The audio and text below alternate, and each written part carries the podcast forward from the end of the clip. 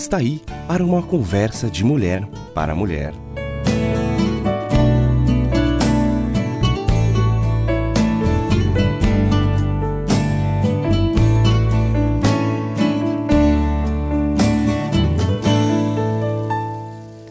Olá, ouvinte! Ouvi uma mensagem que falou ao meu coração, sim, que me fez bem e eu quero compartilhar com você. Como viver com o não de Deus? É verdade que Deus ouve nossas orações. Está escrito na Bíblia. O salmista afirma no Salmo 116, versículo 1: Amo o Senhor, porque ele ouve a minha voz e as minhas súplicas. Não gostamos de receber respostas negativas aos nossos pedidos de maneira geral, não é? E isso desde pequenas. Queremos o sim dos nossos pais, amigos, e na nossa imaturidade, quando recebemos um não, achamos que não somos tão amados assim. Difícil ensinar crianças a viver com o não que receberão ao longo da vida. Por que então achamos que Deus deve dizer sempre sim aos nossos pedidos? É muita imaturidade pensar que quando recebemos uma resposta negativa aos nossos pedidos uh, que fazemos a Deus, é porque temos algum pecado que impede o sim. Lembremos de Moisés, ele recebeu o não de Deus para entrar na terra prometida. Davi recebeu o não para a construção do templo. Paulo recebeu vários nãos, tanto referente a cura de sua saúde e até para ir a determinados lugares para pregar, conforme Atos 16. Nós queremos sempre saber o porquê dessa resposta. Como crianças imaturas, nós achamos que Deus deve nos dar explicações de suas decisões. Deus é soberano e sua resposta é de acordo com a sua vontade para a nossa vida, e a vontade de Deus é sempre boa, agradável e perfeita, como diz em Romanos 12, 2. Nós podemos reconhecer que a resposta de Deus foi boa mesmo quando foi negativa. Sim, Paulo aceitou a resposta nas palavras de Deus para ele: A minha graça te basta. Paulo reconhece que o não de Deus o ajudou a não ficar orgulhoso demais.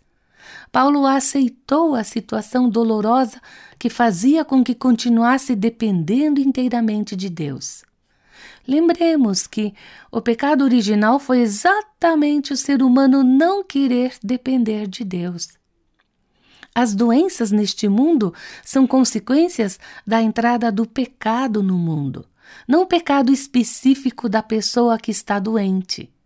Lógico, há doenças que são consequências do nosso estilo de vida, mas nem todas são responsabilidade nossa. Assim é aqui na Terra, depois que o pecado entrou. Nós sofremos a involução e não a evolução como alguns ensinam. Muitas vezes não vemos o lado bom dos não de Deus. Aí vem as palavras de Isaías 55, versículos 8 e 9. Pois os meus pensamentos não são os pensamentos de vocês, nem os seus caminhos são os meus caminhos, declara o Senhor.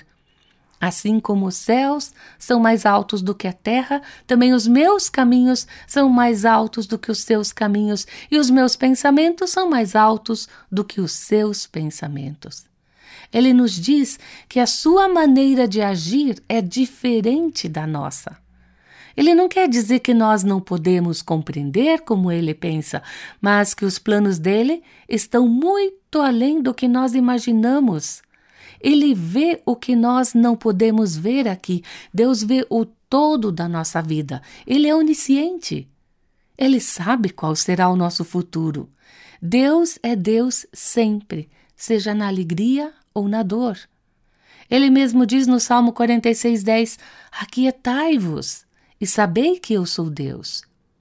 Aquietar-se é parar de lutar, É simplesmente aceitar, seja o que for, porque tudo está nas mãos de nosso Deus soberano e amoroso.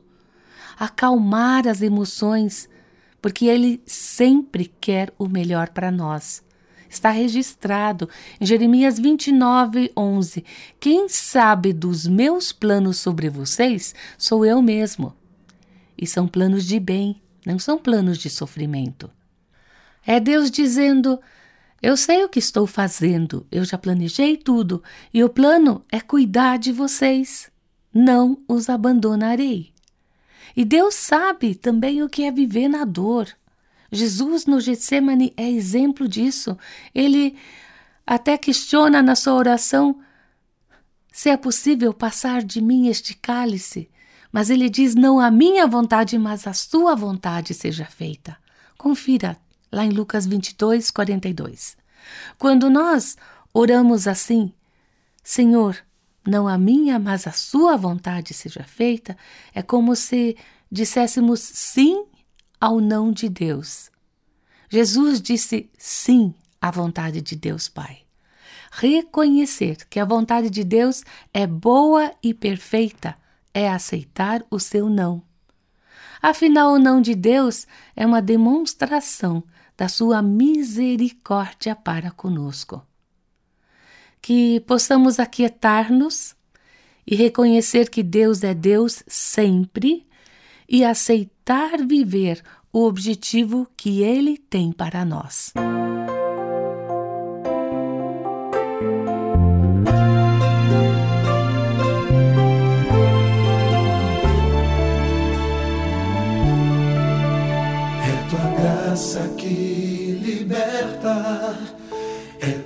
graça que me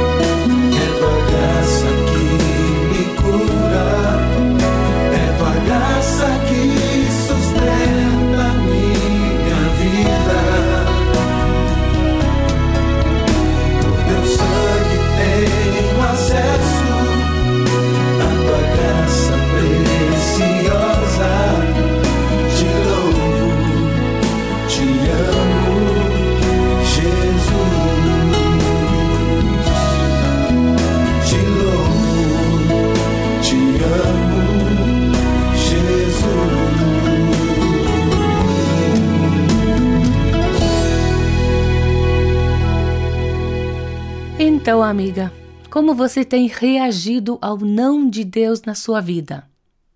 Como você tem sobrevivido? Ficou amargurada? Decepcionada com Deus? Desistiu de Deus? Sabe, eu recebi a minha cota de nãos da parte de Deus. E hoje eu reconheço que foram respostas misericordiosas, que a vontade dele se cumpriu. E eu desejo sinceramente que a vontade dele continue se cumprindo na minha vida.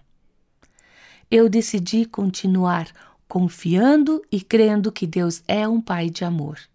Eu tenho experimentado que Ele não me abandonou, que Ele está comigo. Tem momentos de tristeza? Todos temos. Saudade? Teremos até o dia do reencontro no céu. Mas eu tenho a graça de Deus no meu viver até chegar ao meu destino final. E quero viver todo esse tempo dependendo de Deus.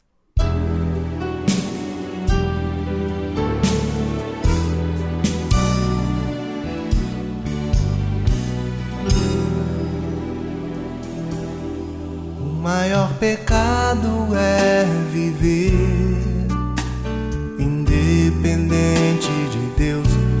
problema do homem é viver independente de Deus, fazendo o que quer, vivendo como quer, sem Deus no coração sem rumo e sem direção. O maior pecado é viver independente de Deus. O problema do homem é viver independente de Deus. Este foi o pecado de Adão esta foi sua decisão. Tornou-se infeliz, fazendo o que quis. E o problema não ficou somente em Adão. Todos os demais herdaram esta maldição, independentes de Deus, ignorando o projeto de Deus, o qual fez o homem à sua imagem, conforme sua semelhança para ser o pai de uma grande família, de muitos filhos para sua glória.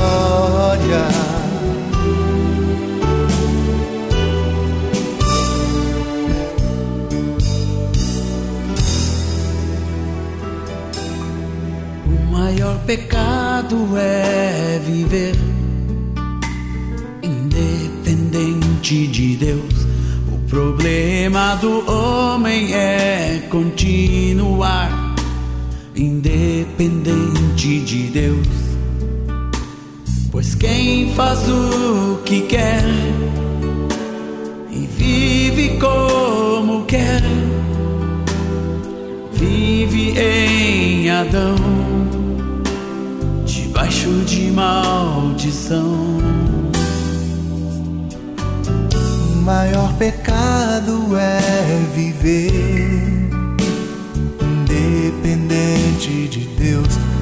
Problema do homem é continuar independente de Deus.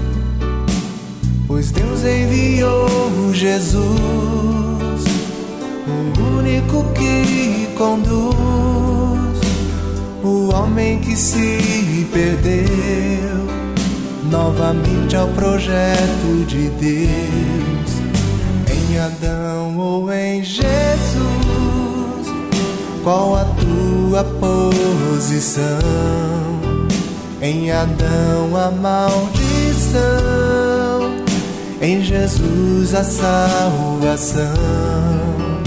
Em Adão ou em Jesus, qual a tua posição? Em Adão a maldição,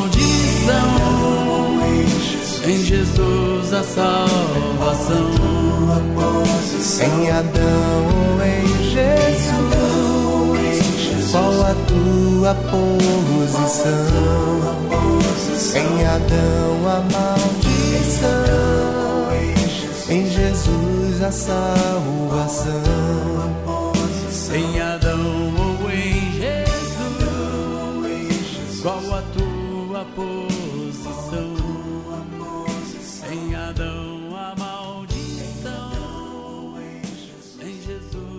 side.